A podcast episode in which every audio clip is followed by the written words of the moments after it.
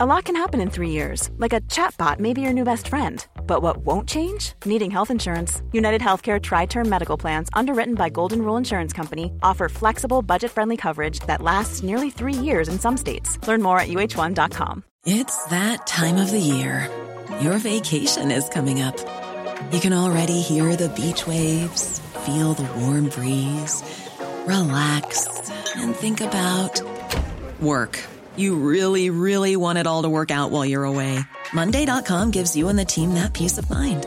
When all work is on one platform and everyone's in sync, things just flow wherever you are. Tap the banner to go to Monday.com.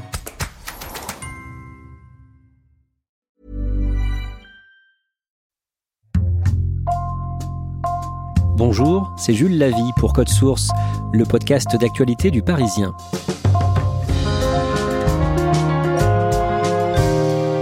Le samedi 21 novembre, à Vesoul, Jonathan Daval a été condamné par la cour d'assises de la Haute-Saône à 25 ans de réclusion criminelle pour le meurtre de son épouse Alexia.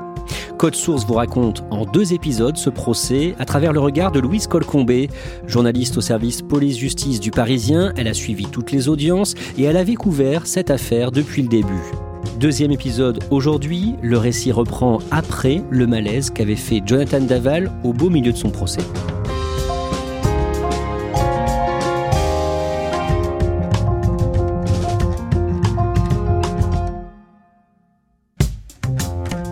Jonathan Daval répondait aux questions, sauf que tout d'un coup, on l'a vu euh, faiblir. Je pense qu'émotionnellement, la journée a été très dure.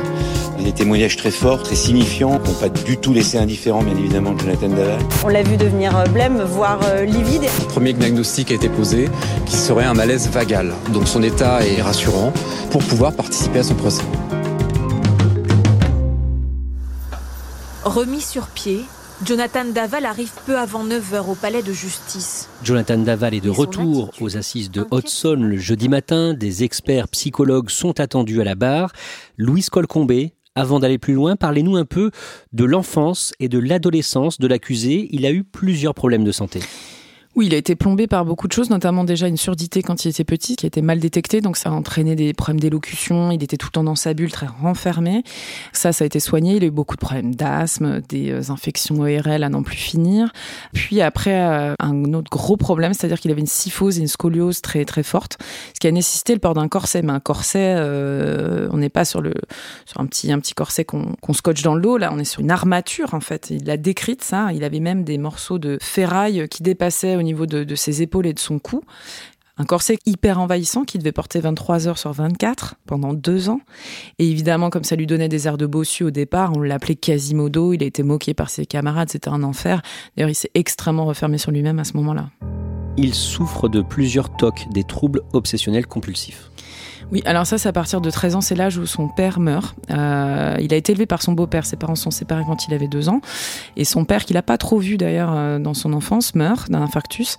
Et là, il développe des troubles obsessionnels compulsifs, euh, et pas n'importe lesquels, c'est-à-dire qu'il a des rites de lavage, il passe une heure sous la douche chaque matin à se frotter, il se lave les mains dix mille fois par jour, et puis à l'âge adulte, il va devenir un un fan du ménage, il nettoie tout, il est, maniaque, il le dit lui-même, il va même vérifier sous le lit que les plis euh, du drap sont correctement faits. C'est vraiment euh, envahissant. Tous les experts pensent que les tocs qu'il a développés peuvent venir d'un traumatisme d'ordre sexuel pendant son enfance.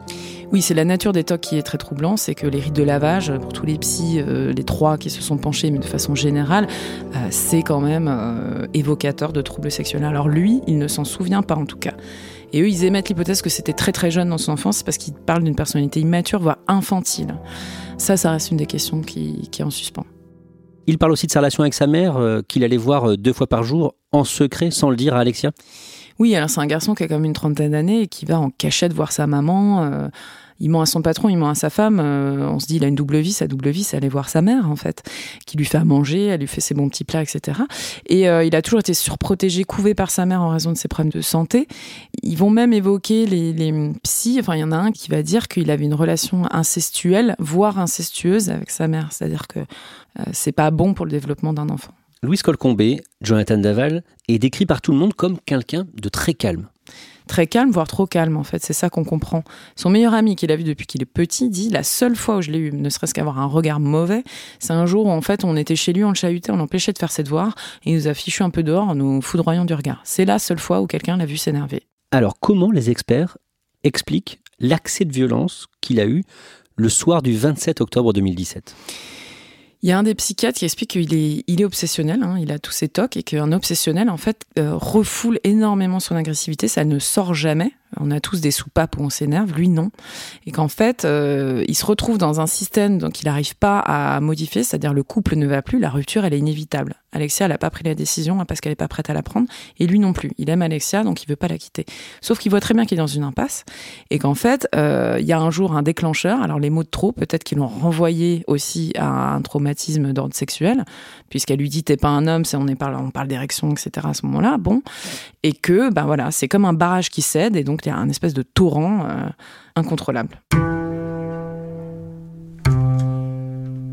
Et selon eux, pourquoi, après avoir tué sa femme, il est resté dans le mensonge aussi longtemps alors les psys, ils expliquent que eux, le mot mensonge n'existe pas pour eux. Il y a des mécanismes de défense psychique. Euh, il y en a un qui est très connu, c'est le déni, c'est-à-dire qu'on veut pas reconnaître ce qu'on a fait. Donc on dit bah non, non, non, c'est pas moi. Donc ça, c'est les trois mois hein, où il joue la comédie. Après, il y a la projection. Ça, alors entre temps, il a avoué, mais il revient en arrière parce que c'est trop insupportable pour lui. La projection, c'est dire bah c'est pas moi, c'est l'autre. Donc là, on est en plein dans le complot familial. Lui-même, il y croit. Hein. c'est ça qui est fou. Tout le monde sait que c'est ridicule, mais lui, il y croit. Et puis il y a le clivage. En fait, en réalité, il y a deux personnages en lui. Il y a le Jonathan normal que tout le monde connaît et puis il y a le Jonathan qui a tué. Mais lui, il veut pas supporter cette, cette, cette personnalité, donc il la refoule et il fait comme si elle n'existait pas. Pour l'instant, Jonathan Daval n'est pas présent à son procès d'assises. Il n'est là que physiquement, euh, il n'est pas là mentalement, il n'est pas en connexion avec son procès. Ce jour-là, Jonathan Daval livre une nouvelle fois son récit de cette nuit du 27 au 28 octobre 2017. Il décrit comment il a tué Alexia. Son récit reste quand même très très détaché. On s'attend à ce qu'il nous donne une foule de détails sur cette humiliation euh, terrible qui pourrait justifier ce déclenchement de colère. Et en fait, il dit toujours les mêmes trucs. Elle m'a dit t'es pas un homme, euh, la dispute, et puis elle m'a mordu au bras, là j'ai pété un plomb, etc. Et, et, tout ça est dit de façon très, très froide. Il raconte aussi comment il a caché le corps d'Alexia et il utilise une expression employée la veille par ses anciens beaux-parents. Il se met à pleurer parce qu'il dit euh, oui, oui, je l'ai traîné comme un vulgaire sac à patates. Il dit, mais même moi encore, j'arrive pas à croire, encore aujourd'hui, que je l'ai fait. Le président de la cour d'assises lui demande pourquoi il n'a rien dit, pourquoi il ne s'est pas dénoncé. Qu'est-ce qu'il répond? Il a cette phrase un peu étrange, il dit ⁇ Malheureusement, on vient de tuer quelqu'un et il faut encore plaire aux autres ⁇ Louise Colcombé, le vendredi, est projeté la vidéo de sa confrontation avec Isabelle Fouillot le 7 décembre 2018. Là, on est dans le bureau du juge d'instruction à Besançon, au palais de justice, où a été organisée cette confrontation euh, générale. On a euh, Jonathan avec ses avocats, on a euh, Isabelle avec son avocat de l'époque, et puis évidemment les gendarmes de l'escorte, et le juge qu'on ne voit pas, mais qui est donc hors cadre, mais dont on entend les questions. Et donc là, on le voit pour la première fois. Nous, cette scène, on nous l'a raconté des dizaines de fois, les journalistes, mais là, on la voit. Et euh, c'est très frappant parce qu'en fait, il la regarde, elle l'a imploré de dire la vérité, puis on voit que son visage qui se déforme par les pleurs, il est ému, et il se met à dire, bah non, mais en fait, c'est moi, c'est moi, c'est moi. Il pleure, il se met à genoux, elle le, elle le reprend dans ses bras, etc. C'est hyper, euh, c'est surréaliste. Tous les avocats sont là euh, à se demander ce qui se passe. Enfin, c'est très, très étonnant. Elle, elle lui dit merci, et elle le prend dans ses bras. Elle lui elle le remercie de dire la vérité. Et puis après, il rajoute mais par contre, le corps, c'est pas moi, je l'ai pas brûlé. Mais en fait, on sait qu'il ment. À l'audience, ce jour-là, la mère d'Alexia est autorisée à s'adresser à nouveau directement à Jonathan, mais cette fois, cette intervention est préparée. C'est rare? Oui, c'est rare. Ça peut arriver, mais là, c'était vraiment, elle l'avait préparé, elle l'avait annoncé. Il peut y avoir des choses spontanées à la fin d'une déposition, mais là, c'était vraiment, voilà, presque mis en scène. Le président, sans doute, se dit, s'il peut dire quelque chose, ce sera à ce moment-là. Alors qu'est-ce qu'elle lui dit? Elle lui demande en fait de dire la vérité. Elle, elle est persuadée qu'elle a dû lui annoncer sa rupture parce que euh, voilà, le couple n'allait plus du tout. Elle, le découvre maintenant avec les SMS échangés dans les derniers jours.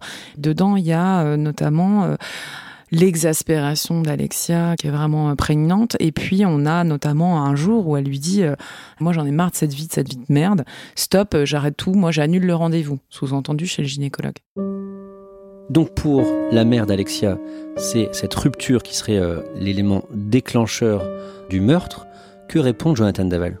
Lui dit euh, Mais il faut me croire, Isabelle, c'était une dispute. Lui, il fait jamais de phrase. Là, c'est la seule phrase qu'il dit Il faut me croire, Isabelle, c'était une dispute. Que répond Isabelle Fouillon? En fait, l'échange, il dure 10 minutes, hein, c'est très long. On n'a pas tout retranscrit dans nos articles, hein, mais euh, c'est très très long. Elle le relance, elle revient, elle repart, elle revient, elle repart. Et puis au bout d'un moment, elle comprend que c'est fini, qu'elle n'aura pas la réponse. Et donc là, elle lui dit Ma foi, tant pis. Bon séjour en prison, Jonathan, adieu. C'est un tournant, ce moment Selon moi, oui, euh, parce que je pense que les jurés auraient peut-être euh, compris un peu mieux ce meurtre si c'était euh, consécutif à l'annonce d'une rupture, si elle lui avait dit je divorce. Là, on se figure plus l'homme qui voilà perd son épouse, perd son statut, perd tout ce qu'il a construit et qui est désespéré à ce moment-là. Oui, c'est dur. J'aurais aimé qu'il parle, quoi. Qu'est-ce qu'il manque selon vous La raison. La raison, le pourquoi. La raison, le pourquoi. On l'a pas le, pourquoi. Louise Colcombé, vous l'avez dit au début, la mère de Jonathan Daval assiste aux audiences et elle parle le vendredi. Oui, elle va reparler un peu de son enfance, de ses problèmes de santé, effectivement, du fait qu'il s'est beaucoup renfermé à l'adolescence, qu'il est retourné dans cette bulle qu'il avait déjà petit à cause de sa surdité. Et puis, elle va dire aussi qu'elle, elle avait perçu qu'il y avait un problème dans le couple, hein, parce qu'il venait chez elle le soir se réfugier. On apprend donc qu'il, euh, non seulement il venait deux fois par jour, donc le midi, mais le soir, il allait dîner chez elle, il restait jusqu'à minuit, il dormait sur le canapé parce qu'il voulait pas rentrer chez sa femme. Et qu'elle lui disait, écoute, euh, si ça va plus entre vous, il faut divorcer. Et lui, il lui disait, mais non, je l'aime, je l'aime, on s'aime, non, non, non, on divorce pas. Le vendredi soir, que disent les avocats de la famille d'Alexia dans leur plaidoirie?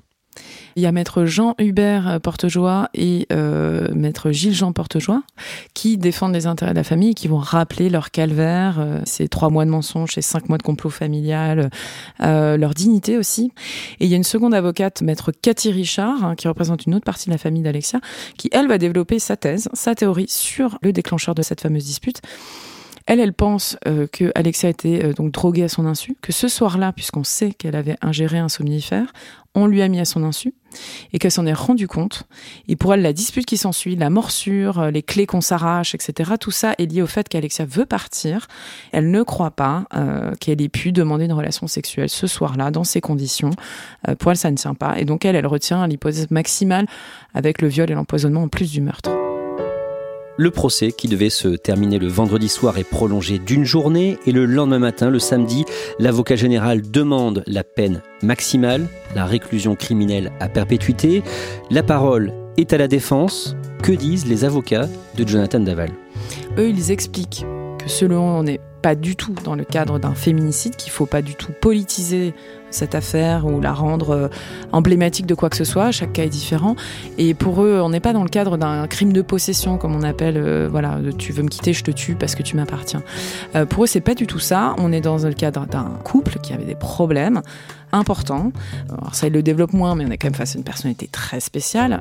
Donc ils expliquent que pour eux, voilà, c'est le type qui pète un plomb. Il a une personnalité spécifique, il s'est retrouvé dans une situation spécifique et il explose à cause de ça. Et surtout, aussi ils disent la perpétuité, c'est Guy Georges, c'est Francis Saul, là on n'a pas Guy Georges. La perpétuité, c'est pas parce que c'est médiatique qu'il faut renoncer la, la perpétuité. Jonathan Daval prend la parole une dernière fois. Il va demander pardon. En fait, il se tourne vers la famille euh, Fouillot et il les regarde droit dans les yeux et il leur dit euh, pardon, pardon. Il est comment à ce moment-là? Il a l'air sincère, il est il est un peu défait, il est fatigué, il est très difficile à déchiffrer en fait. Que se passe-t-il ensuite? Euh, bah, Comme à chaque fin de cour d'assises, donc les débats sont clos officiellement, et puis le président de la cour d'assises lit euh, le serment euh, des jurés, en tout cas l'article de loi selon lequel on leur demande de juger selon leur intime conviction. Un peu plus de deux heures plus tard, vers 17h, la cour d'assises de Hudson rend son verdict. Jonathan Daval est condamné à 25 ans de prison. Ni lui, ni les parents d'Alexia, ni le parquet ne feront appel. Cette affaire est donc jugée de façon définitive. Je trouve que c'est une très bonne décision. C'est exactement ce que j'espérais, ce que j'escomptais.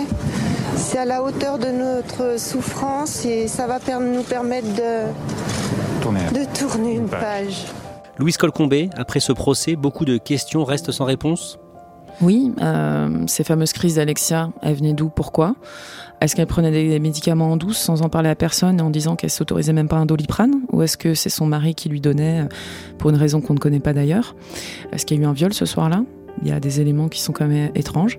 Puis voilà, les raisons profondes, ce qui s'est dit ce soir-là, euh, les mots exacts prononcés, est-ce qu'il était question de rupture, pas de rupture, est-ce que voilà, ça, ça, reste un peu un, mystère, mais bon, on ne sait jamais tout dans un dossier. De toute façon, il y a toujours des choses qui restent sans réponse.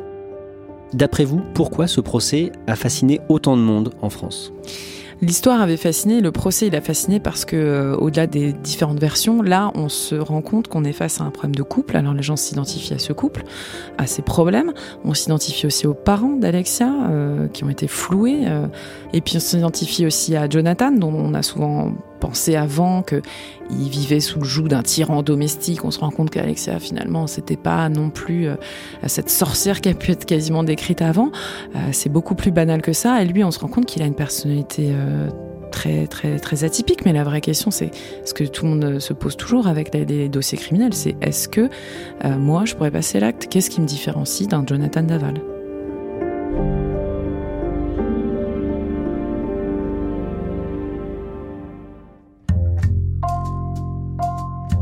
Merci à Louise Colcombé. Code Source est le podcast d'actualité du Parisien, disponible chaque soir du lundi au vendredi. Cet épisode a été produit par Raphaël Pueyo et Thibault Lambert, réalisation Julien Moncouquiole. Si vous aimez Code Source, n'hésitez pas à en parler à vos amis ou sur les réseaux, à laisser des petites étoiles sur votre application de podcast préférée comme Apple Podcast. N'oubliez pas de vous abonner pour ne rater aucun épisode. Et puis, vous pouvez nous écrire directement code source at leparisien.fr.